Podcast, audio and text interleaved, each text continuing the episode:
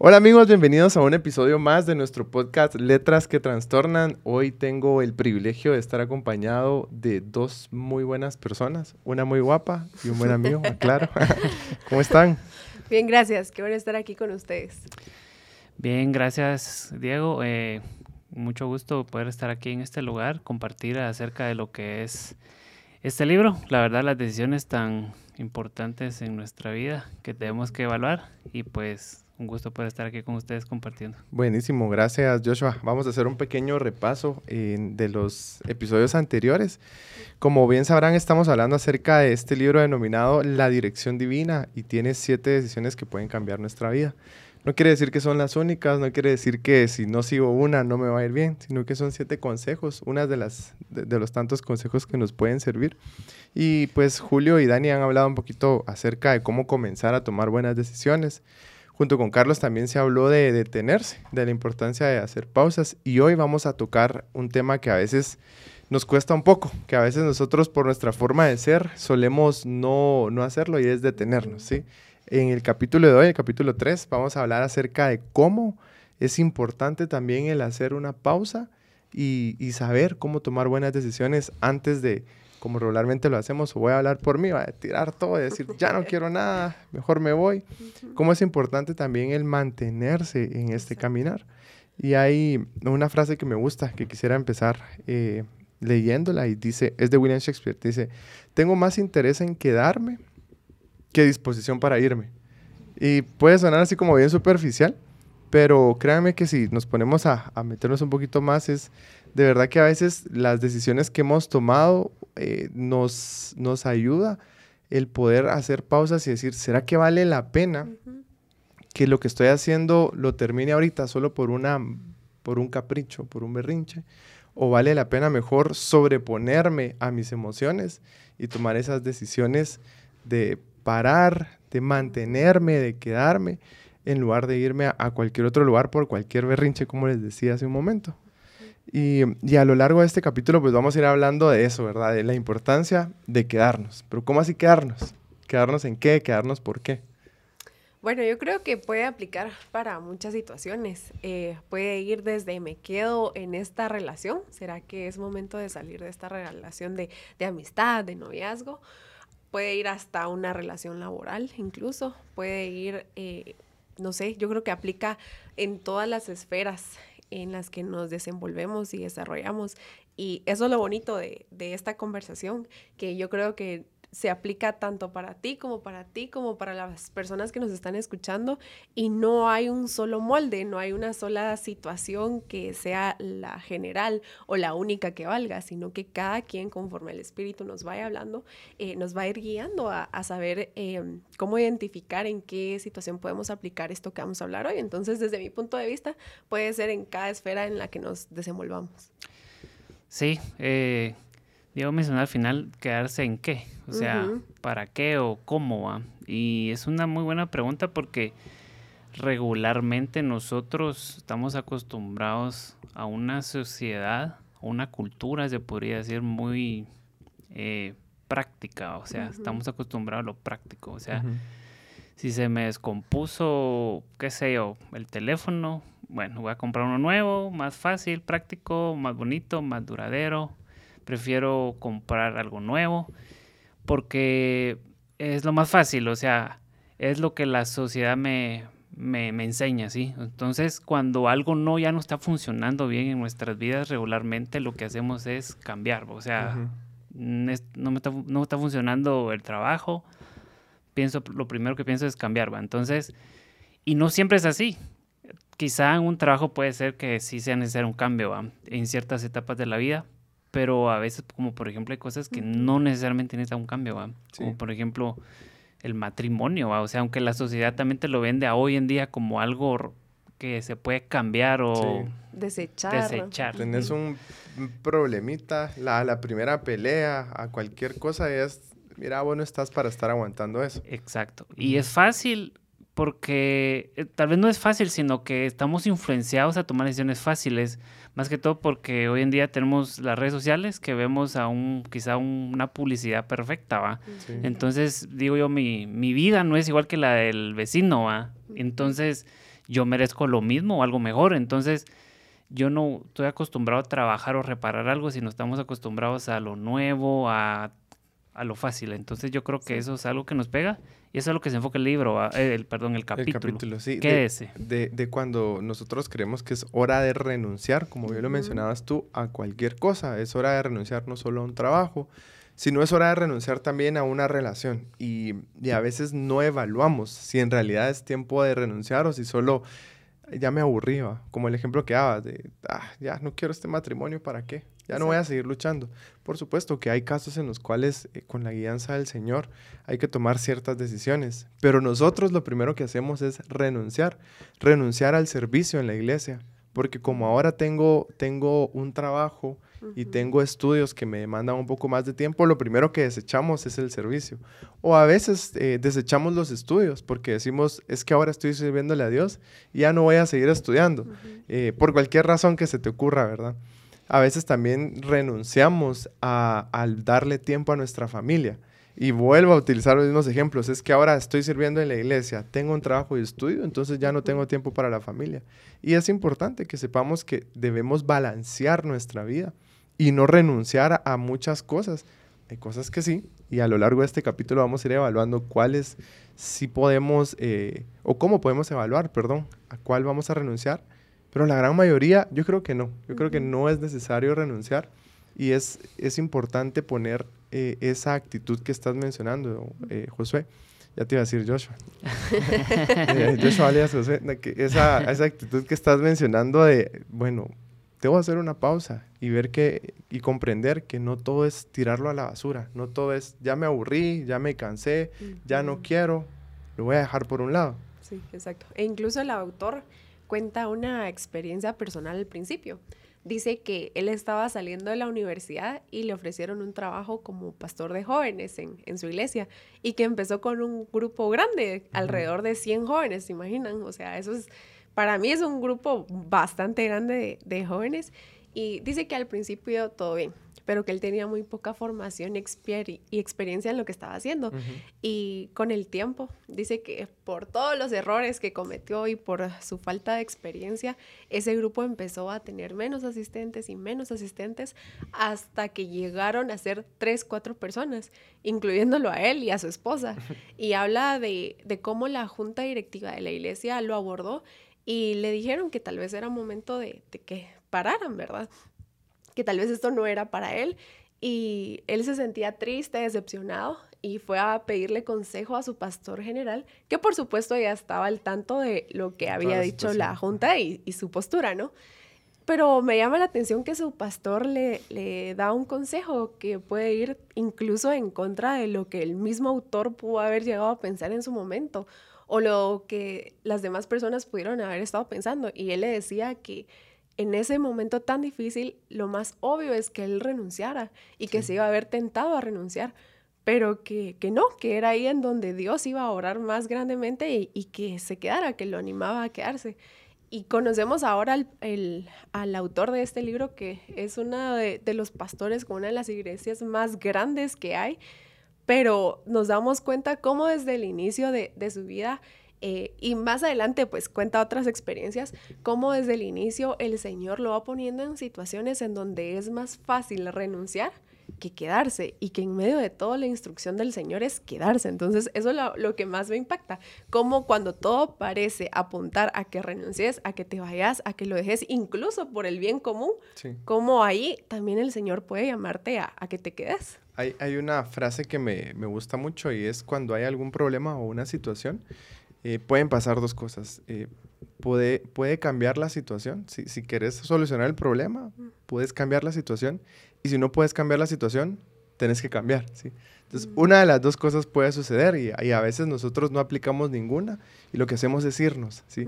Entonces, en el trabajo, si yo sé que tengo un jefe hostil o sé que el ambiente no está bien y definitivamente la situación no puede cambiar, entonces aplico el cambiar la perspectiva, cambio yo, cambio mis acciones. Y si definitivamente no es el lugar donde Dios me quiere, pues sí es momento de hacer una pausa.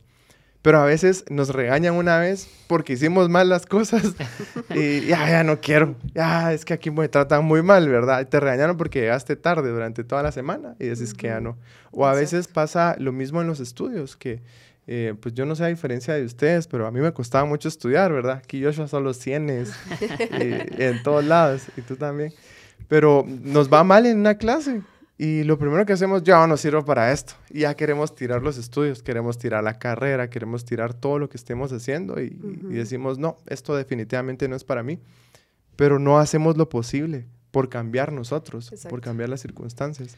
Y no nos gusta a veces, como por decirle, fracasar, ¿va? Porque le tenemos miedo al fracaso, ¿va? O sea, o a fallar. Porque eh, regularmente la gente se burla cuando algo no te está saliendo bien, ¿sí? Regularmente, tal vez más que todo también en nuestra cultura, o sea, ha hecho cultura de que, por ejemplo, te equivocas, o sea, ya sea en el trabajo, algo así, rápido, ah, es que eso fue aquel, aquel se equivocó.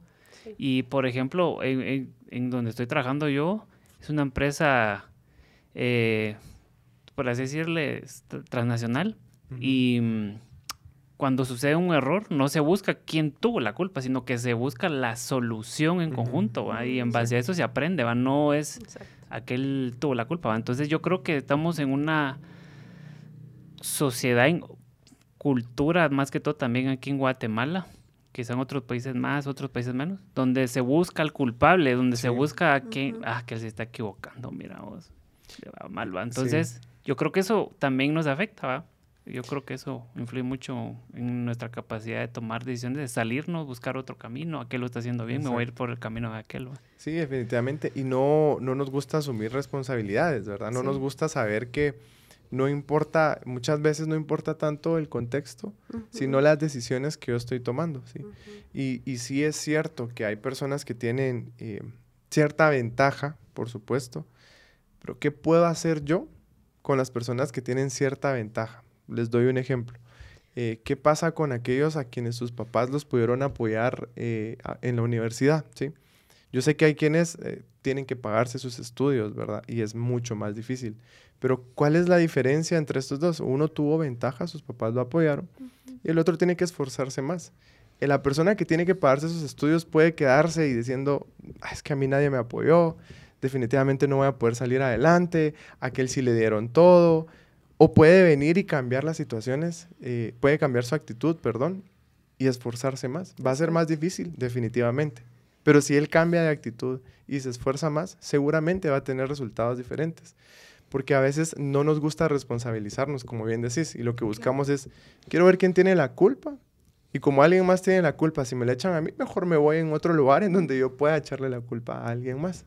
Y creo que los escenarios difíciles son los que sobran. O sea, creo que muy pocos de nosotros podríamos decir, bueno, yo tengo todo lo que quiero y todo lo que necesito para triunfar, incluso aunque así sea, yo no lo puedo ver de esa manera. Entonces, y la Biblia me encanta que está llena de esas historias en donde los escenarios no eran los deseables, no eran los que eh, hubiéramos querido y aún así el Señor, pues hizo lo suyo. Y lo vemos en el libro de Ruth, también lo menciona el libro. Se recordarán de la historia en donde eh, Noemí tiene dos hijos y pues ella enviuda, luego mueren sus dos hijos y se queda solo con sus nueras, con Orfa y con Ruth. Y habla la historia acerca de de que Noemí les dice mejor váyanse, váyanse a sus tierras, váyanse con su familia, seguramente les va a ir mejor a ustedes porque a mí lo que me espera es la mendicidad, que era incluso vista aún menor que ser esclavo, o sea, en, en cómo estaba estratificada la sociedad en ese entonces, era aún mejor ser esclavo que ser un mendigo. Entonces ella le sugiere a sus nueras que mejor se vayan porque no las quiere arrastrar hacia su desgracia. Orfa le hace caso y decide irse con su familia y se va a su tierra. Para luego es tarde. sí, espérame, de haberlo dicho antes. Pero Noemí decide quedarse y le dice que se quiere, eh, perdón, Ruth decide quedarse y le dice a Noemí que ella se va a quedar y que la va a acompañar y que les va a hacer frente a todo lo que venga junto con ella. Y luego Noemí vuelve a sugerirle que se vaya y trata de persuadirla. Y ella de nuevo le dice que no, que se va a quedar con ella. Y es ahí en donde me encanta porque es tan fácil eh, irse de esas situaciones en donde todo parece ir en nuestra contra, en donde no hay nada peor que ser esclavo, excepto lo que me va a tocar en este momento, y aún así decido permanecer en ello. Y las palabras de Ruth me conmueve mucho porque le dice a su suegra, eh, tu pueblo será mi pueblo y tu Dios será mi Dios. Ella ya había conocido el, Dios de Noemí y decide quedarse con ese Dios, el, único Dios y verdadero. Y bueno, ya sabemos la historia de lo que sigue después, eh, en donde ella se va a, a, los campos y en eso conoce a Boaz y él encuentra favor en ella y más adelante, estoy haciendo un súper resumen, decide pues casarse con ella y tienen hijos y cómo el Señor recompensó al mil, al mil por uno, no solamente el haber escuchado su voz, el actuar en obediencia, sino, sino también en fidelidad. Fidelidad en los tiempos en donde todo va bien, pero fidelidad también en donde todo parece ir en nuestra contra. Y lo que mencionas a mí también me impacta porque si vamos un poquito más adelante en la historia, ustedes sabrán que el linaje de Jesús viene de esta familia. Y es como bien dices, el Señor recompensó esa obediencia porque ella, si lo queremos ver así, no tenía ninguna responsabilidad moral de quedarse con su suegra. Incluso hasta la suegra les dice, miren, váyanse, ustedes son jóvenes, es fácil que se puedan conseguir otro marido. Se iban a ir con su bendición incluso. Con su bendición, exactamente. No se fueron corriendo ni desobedeciendo. Pero ella, eh, hay algo clave acá, ella conoce al Dios de su suegra. Y cuando tiene un encuentro y conoce al verdadero Dios, ella dice, no, no me importa quedarme en la mendicidad, pero yo estoy con este Dios porque sabía que al regresar a su pueblo iba a regresar a sus antiguos dioses. Y al regresar a sus antiguos dioses iba a tal vez tener lo terrenal, pero no iba a tener lo espiritual.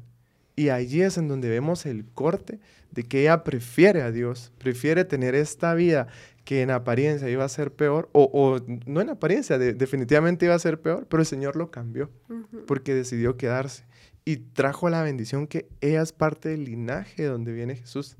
Entonces cuando lo ves así te quedas, qué increíble cómo al momento de obedecer a Dios y honrar a Dios y poner a Dios antes que cualquier cosa, definitivamente el Señor siempre, siempre va a honrar esas buenas decisiones. Claro. La importancia de siempre hacer lo que es correcto, lo que no, lo que uno quiere, sino lo que es correcto. ¿va? Como Dios premia a Ruth, la verdad, porque ella era, si no estoy mal, moabita, si no estoy mal. Entonces ella adoraba a otros dioses. Primeramente, al conocer, como dijiste Diego, al Dios de Israel, yo quiero que tu Dios sea mi Dios, ¿va? Entonces desde ahí en parte la fidelidad y la obediencia, ¿va? Y siempre cuando vemos en la Biblia, como mencionaba Keila, las circunstancias de los creyentes, seguidores de nuestro Dios, nuestro Señor Jesús, nunca es fácil. Siempre, siempre se torna difícil. Y es porque Dios siempre prueba la fidelidad de quien lo está siguiendo. Entonces, es aquí donde surge la pregunta, ¿va? Debemos de quedarnos en donde estamos porque quizá alguien está sufriendo por hacer las cosas mal, ¿va? Y tiene que salir de donde estaba. Hay quienes tal vez tienen un, tal vez alguien puede decir, ah, tengo una relación tóxica, ¿va? Pero me voy a quedar porque así dice la Biblia y hay que sufrir porque el amor es sufrido. El amor es sufrido. y no es tanto así, sino que es más que todo saber lo que es correcto. Que Dios te esté guiando y saber que vas en el camino correcto. Entonces, aunque las circunstancias sean duras, difíciles, pedirle a Dios la guianza, eso es bien importante, saber eh, pedirle la guianza, conocer a Dios, eh, orar y tomar la decisión de quedarse, aunque las circunstancias se pongan difíciles. Entonces, también el libro lanza una pregunta, ¿va? ¿debo continuar por ese camino o debo abandonarlo? ¿va? Porque no se trata de quedarse en todos los caminos, ¿va? Se, se trata de permanecer en el que voy bien, en el que es la ruta. ¿va? Como lo vemos en, inclusive en el apóstol Pablo, él sigue la carrera, dice que él hay que, hay que seguir la carrera como que la vamos a ganar, ¿va? Porque hay obstáculos, ¿va? Porque no ha sido fácil, pero realmente nosotros queremos una lucha fácil, ¿va? Y eso no es así, el cristianismo no es así, y el camino con Señor no es así, ¿va? Entonces nosotros debemos aprender cómo, a, cómo seguir, cuándo seguir, cuándo abandonar, cuándo detenerme, cuándo hacer una pausa, eh, evaluarme la relación donde estoy, si es edificante o no, eh, definitivamente si tenemos un matrimonio, la instrucción de Dios siempre es luchar por eso. Eh, el trabajo, eh, debemos seguir o no, qué decisiones, estudios, etcétera. Yo creo que aquí, Joshua, tal vez la clave puede ser el tener como algunas premisas, ¿verdad? Eh, respecto a las decisiones que estamos tomando, si nos vamos a quedar o no. Yo creo que lo primero es eh, pedirle la guianza a Dios, como bien lo decís vos, acercarnos al Señor y, escuchar su voz y conocerlo, ¿verdad? En segundo lugar, eh, recordemos que el Señor Jesús nos dejó dos grandes mandamientos. ¿sí? Son los, los diez mandamientos, pero Él los resumió en dos, déjenme corregir. Y el primero es, lo que estoy haciendo demuestra que estoy amando a Dios por sobre todas las cosas. ¿Sí o no? No. Entonces, evaluemos si vale la pena quedarnos, ¿verdad? ¿Será que en el trabajo en donde estoy me están eh, pidiendo que intencionalmente no declare impuestos? ¿Será que estoy honrando a Dios con eso? Sí, eso es un buen punto. Yo creo que no. Entonces, debo evaluar si debo seguir ahí o no. Lo más seguro que no, ¿verdad? Eh, ¿será que en el trabajo que estoy, pues me está yendo bien, estoy haciendo las cosas bien? El único problema es alguien con quien no estoy teniendo una buena relación, pero lo puedo cambiar. Entonces paso al siguiente punto, el, segundo gran mandamiento. Voy a amar a mi prójimo como a mí mismo. ¿Será que en mi relación estoy amando a mi cónyuge, ¿sí? como Cristo amó a la iglesia hablando de los hombres? ¿Y será que estoy amando y sirviendo a mi cónyuge como Cristo amó a la iglesia muriendo por mí o no? Eh, ¿Será que me estoy dando mi lugar también? Y, estoy dejando que mi cónyuge me ame como Cristo mandó a que, o no. O sea, esas son las dos premisas que deberíamos de, tomar en cuenta. Y también debemos pensar respecto a nuestros estudios, si estamos haciendo eso, si estoy honrando a Dios por medio de mis estudios o simplemente voy y pido copia para ganar. ¿sí? ¿Será que estoy honrando a mi prójimo, a los catedráticos, a los maestros y los respeto? porque son autoridad y el Señor me mandó a honrar o a respetar, perdón, a mis autoridades o no. Eso es importante porque a veces queremos eh, renunciar porque es que yo no puedo, no sirvo para esto, pero sí servimos para estar cinco o seis horas a la semana o más en redes sociales, por decir algo. Sí servimos para pasar dos o tres horas en el trabajo perdiendo el tiempo, pero no para cumplir con nuestras obligaciones. Y luego decimos, es que me exigen mucho, ¿sí? Entonces es importante eso, evaluar si realmente lo que estoy haciendo honra a Dios, honra a mi prójimo, demuestra que soy un verdadero hijo de Dios. Si en realidad lo estoy haciendo y las circunstancias no son favorables por cualquier razón, creo que sí es importante hacer una pausa y pedirle sabiduría al Señor. Pero de lo contrario, lo mejor es quedarse, ¿sí? mantenerse en el trabajo, en las relaciones, en el ministerio incluso. Me imagino que ustedes se recordarán de ¿Cuántas personas han decidido dejar de servir a Dios por cualquier razón? ¿sí? Pongámosle estudios, familia, el nombre que, quieran ponerle, pero vale la pena, vale la pena que nos mantengamos, que seamos consecuentes, que podamos ser diligentes en esto. Hay, hay un par de personas con las cuales he tenido algunas conversaciones, ahorita voy a hablar específicamente de nuestro ministerio, que me dicen, mira, es que siempre ponen a los mismos a hacer todo, ¿sí? Siempre ponen a los mismos a hacer las cosas. Y, yo le decía, ¿sabes por qué ponemos a los mismos? Porque son los mismos los que siguen, son los mismos los que son perseverantes, son los mismos los que sí están dispuestos a pagar el precio, a estar a, altas horas de la noche haciendo algunas cosas, son los mismos los que sí están dispuestos a ser consecuentes, ¿sí? Pero hay unos que quieren cierto momento, digámosle protagonismo o de actuar o de hacer ciertas cosas. Cuando están bien, quieren servirle a Dios y cuando no, no tanto. No son perseverantes, o sea, hay una falta de carácter eh, dentro de las personas, inclusive dentro del cristianismo, ¿va? Porque eh, a veces solo son emociones, ¿va? O sea, a veces queremos hacer las cosas, me meto a la universidad, eh, le sirvo al Señor solo por la emoción del momento, porque va a haber una actividad, un congreso, lo que sea, me van a ver pero ya el permanecer, eso hasta lo habla la Biblia, o sea, el permanecer es trascendental porque forma el carácter. Inclusive la Biblia habla de la fe, la fe produce paciencia, entonces la paciencia se trata de esperar, ¿va? o sea, no abandonar, ¿va? entonces hasta la Biblia dice en Gálatas 6.9, si no estoy mal, en no nos cansemos de hacer el bien porque a su tiempo segaremos si no desmayamos, ¿va? y las personas no cosechan un día porque no son perseverantes, porque desmayan a cada rato, ¿va? Lo podemos ver no solo dentro de la iglesia, sino en los estudios, o sea, iniciamos alegres, contentos, la emoción, quiero ser eh, licenciado, doctor, lo que sea, pero el año dos me cambio de carrera, me aburrí, ya no siento la misma pasión, qué complicado. Y a la larga, pues solo son emociones, no permanecemos, no nos establecemos. Y la misma Biblia dice en Eclesiastés 7.8, dice, vale más el fin de algo que su principio, ¿va? Porque el principio todos, la mayoría le preguntas, ¿quién quiere estudiar en la universidad? Todo mundo quiso estudiar en la universidad en su momento y hasta la mayoría se metió, ¿va? Pero ¿quién terminó? Poco, ¿va? Porque es más importante terminar que comenzar, porque el comenzar todos quieren, va. Todos van a ser buenas personas. Todos quieren buscar de Dios en la vida, más de alguna vez, pero pocos son los que permanecen, va. Y hasta la Biblia habla de eso. Fíjate que hay una frase que dice que la, motivación está sobrevalorada porque muchos empezamos, y me voy a incluir a hacer cosas porque estamos motivados, ¿verdad? Y me voy a meter a hacer ejercicio, me voy a meter a hacer ABC y todo lo que querrás.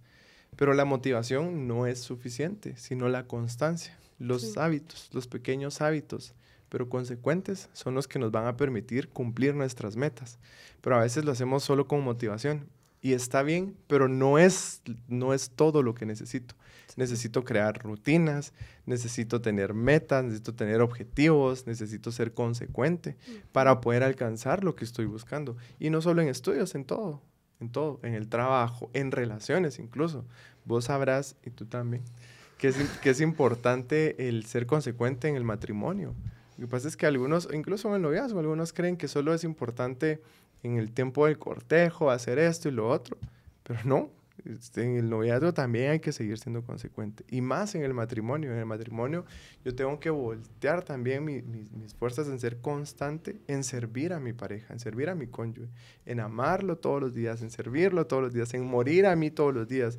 Porque si dejo de hacerlo una semana, la relación se va, se va arruinando, se va arruinando. Si dejo de hacerlo un mes, va a ser más difícil después. Entonces es algo constante. Todos los días tengo que buscar mejorar algo, ser consecuente en cualquier ámbito de mi vida. Y el autor utilizó un ejemplo que creo que tiene mucho que ver con lo que estamos hablando. Y él contaba acerca de cuando estaba en la secundaria a punto de graduarse, que él jugaba tenis y mm, dice que se enteró que iba a ir un cazatalentos a su colegio y a él le tocaba jugar, pero le tocaba jugar en contra del tenista más pilas que había. Entonces él ya sabía como, bueno, voy a perder, porque él siempre gana.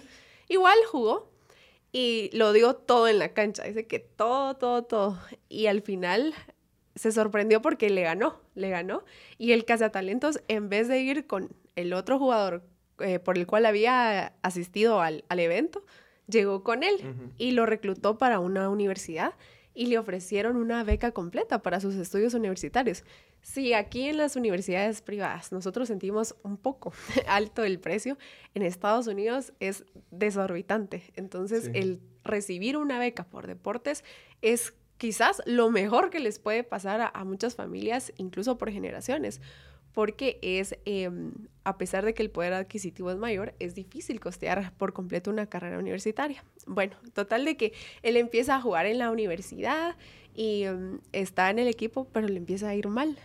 Y esa chispa, eso que le había llamado la, la atención a este cazatalentos empieza a desaparecer y llega al punto en donde se convierte en el peor del equipo y que solo lo tienen porque ya no hay un reemplazo, porque ya no hay a quién más poner a jugar. Y todos sus compañeros lo están haciendo re bien y a todos les iba bien. Y él era el único que, eh, el cual perdía y perdía y perdía. Llega a un punto en donde se desmotiva tanto que hace un gran berrinche. Lo voy a dejar como berrinche. El autor habla acerca que empezó a decir malas palabras, que tiró su raqueta, la partió en dos, insultó a todos. Esto enfrente del equipo y del entrenador. Y todos, pues, asombrados de, su reacción, se quedaron ahí. Él se va eh, refunfuñando, diría mi mamá, a su cuarto, porque eh, viven en la universidad. Y mm, que si no se dio cuenta que una de las personas con las que había estudiado anteriormente en su colegio lo vio, lo vio hacer todo este show y llama al entrenador que tenía antes en la secundaria. Total de que este entrenador eh, maneja hora y media para llegar a esta universidad donde estaba él. Y cuando siente, le está tocando la puerta. Él sale a ver todo enojado, todavía no se le había pasado el mocha. y cuando lo ve, se queda impactado de tenerlo ahí enfrente. y, y, le pregunta qué había pasado. Al final, eh, el autor se conmueve por la respuesta del entrenador que lo va a buscar y, en vez de, de, recibir un regaño, una avergonzada, eh, una recriminación, viene y le dice, no te rindas. O sea, tú no sos eh, de los que desisten. Te prohíbo que te rindas, te prohíbo que desistas. Yo no invertí tanto tiempo entrenándote para que ahora vengas a rendirte. Y si tenías que esforzarte, pues ahora esforzate más. Pero no sos de los que se rinden, no sos de los que abandonan. Y mm, regresa y lo manda a pedir disculpas al entrenador. a su entrenador de la universidad y al resto del equipo. Y él va en ese momento, les va a pedir disculpas y lo aceptan de nuevo y él dice, yo sabía que no me estaba esforzando al 100%, estaba dando de mí tal vez un 90%, pero se comprometió a dar más del 100, todo lo que estaba en sus posibilidades, a estar todo el tiempo posible eh, jugando. ¿Sabes? Es, eso a mí me, en primer lugar, me sentí bien identificado y dije, el del berrinche soy yo, solo que sin el poder jugar tenis a ese nivel. Pero eh, me, me encantó lo que mencionabas, que el entrenador que tuvo, como el, autor lo dice, no llegó a alegarle, a decirle sos un desertor porque lo estás haciendo. Todo lo contrario, él dice con mucho amor, le, empezó a decir, no sos de los que se rinden, sos de los que terminan, no sos de los que se rinden, sos de los que terminan. Y, le mencionaba eso por bastante tiempo. Entonces él empezó a, a, verlo desde esa manera. Él ya no se vio como de los que se rinden y empezó a hacer todo lo que tú dices. Eh, él mencionaba que antes se comprometía un 90%, pero después de ese momento, de esa rabieta, de ese berrinche, empezó a llegar antes a los entrenos, empezó a quedarse más tarde, empezó a hacer más, ¿sí? No pudo cambiar las circunstancias, pero cambió él. Exacto. No pudo cambiar cómo los demás eran, pero sí cambió él. ¿Qué hizo? Empezó a dar más. Y él tenía la posibilidad de dar más y lo empezó a hacer. Y allí fue donde, en donde empezaron a cambiar los resultados. Y llega el punto eh, en donde él concluye que empezó a, mejorar, a mejorar, de tal manera que en su cuarto año de universidad lo nombraron como el mejor atleta de toda la universidad. Eso es una distinción enorme porque las universidades se caracterizan por, por su amplia gama de atletas. Y como tú decís, no fueron las circunstancias, no fue ni siquiera el entrenador el que cambió, no fue el lugar en donde entrenaba. Se, se empezó a esforzar más, cambió su actitud, eh, se dio cuenta que en realidad no dependía de los demás, sino dependía de él y decidió permanecer, decidió crear disciplina, decidió quedarse. Y creo yo que este ejemplo puntual a eso se resume, al saber quedarse. Sí, este ejemplo que cuenta el autor eh, de su vida, yo lo veo como cuando nosotros delante de Dios, Dios nos está diciendo, sí, adelante, va, porque yo sé lo que he puesto en ti, va, y a veces las circunstancias difíciles, una enfermedad, escasez, o dificultades familiares, familiares, Dios las permite para que nuestra fe aumente, ¿va? O sea, para que nuestra capacidad, como por ejemplo él en esta área del deporte, algo físico, Dios también lo permite en el área espiritual, ¿va? Para que nosotros crezcamos en fe, ¿va? O sea, para que nos fortalezcamos en fe. Y es la única forma en la que uno va a poder ser retado, la única forma en que uno va a poder crecer es en la dificultad. Uno necesita fe cuando no hay esperanza, cuando no se ve nada claro. Uno necesita felicidad cuando todo es tristeza. Uno necesita paz cuando no, cuando todo está abrumándonos, ¿va? Entonces es ahí donde se manifiesta lo de lo que Dios quiere enseñarnos en nuestra vida, en medio de las circunstancias difíciles. Es ahí donde Dios nos habla. Y para ir terminando, eh, me gustaría leerles segunda de Timoteo 1.7, y creo que lo hemos escuchado, y dice, pues Dios no nos ha dado un espíritu de temor, sino de poder y amor y dominio propio. Y, saben que me gustaría complementarlo con una versión bien chilera de Romanos 8.15 que dice, pues ustedes no han recibido un espíritu que los esclavice nuevamente al miedo, sino que han recibido un espíritu de adopción por el cual clamamos Abba Padre. ¿Por qué muchas veces nosotros renunciamos o, nos vamos? Porque tenemos miedo. Tenemos miedo de esforzarnos más. Tenemos miedo de nuestra identidad y de fracasar muchas veces. Nosotros solemos creer que ya no damos más, que ya no podemos más, por eso no sirvo para los estudios, no sirvo para el trabajo, no sirvo para las relaciones, entonces mejor me voy, lo más fácil es irme. Pero cuando entendemos que el Señor no nos ha dado un espíritu de miedo, sino que Él nos da este nuevo espíritu y nos ha permitido, y, lo que me encantó es el espíritu de adopción, el espíritu que, perdón, lo voy a volver a leer, dice, pues ustedes no han recibido un espíritu que los esclavice nuevamente al miedo. Antes éramos esclavos del miedo, ¿sí? Que venía de nuestros pecados, de nuestros delitos, sino que han recibido el espíritu de adopción por el cual clamamos Abba Padre. Ahora nosotros tenemos el privilegio y la dicha de ser llamados hijos de Dios por medio de la adopción. Y esa misma, ese mismo espíritu que nos permite ser hijos de Dios es el que nos da la fuerza, es el que nos da la autoridad muchas veces, es el que nos da el tomar buenas decisiones y nos evita el renunciar. Y mi invitación hoy para ustedes y para todos aquellos que nos escuchan es que nos quedemos, que aprendamos a escuchar la voz de Dios, que aprendamos a saber cuándo es necesario quedarnos y también pedirle al Señor guianza cuando sea necesario irnos por cualquier circunstancia, pero por sobre todo que podamos honrar a Dios por medio de nuestros actos y que sepamos que nosotros como hijos de Dios estamos en esta tierra para darle la gloria a Él. Así que gracias por sintonizarnos en este tercer capítulo del libro de la dirección divina. Los esperamos en los próximos episodios, no se los pierdan, que van a estar muy buenos. Denle compartir si lo están viendo por video, si no, mándenle el link a, sus amigos para que más personas puedan ser bendecidas. Qué gusto estar con ustedes. Gracias. Un gusto, Diego, Keila. Gracias, Joshua. Buen día, bendiciones. Adiós. Thank you